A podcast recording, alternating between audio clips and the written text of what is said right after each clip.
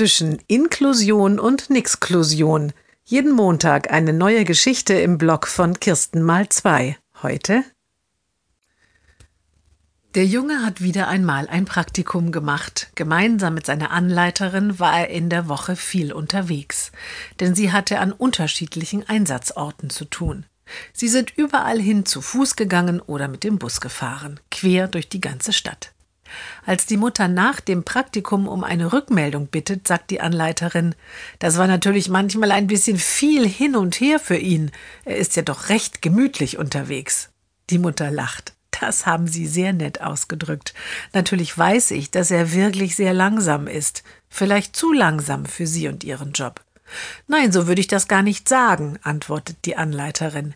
Er hat mich in dieser Woche wirklich sehr entschleunigt. Und das hat doch auch seine Qualität.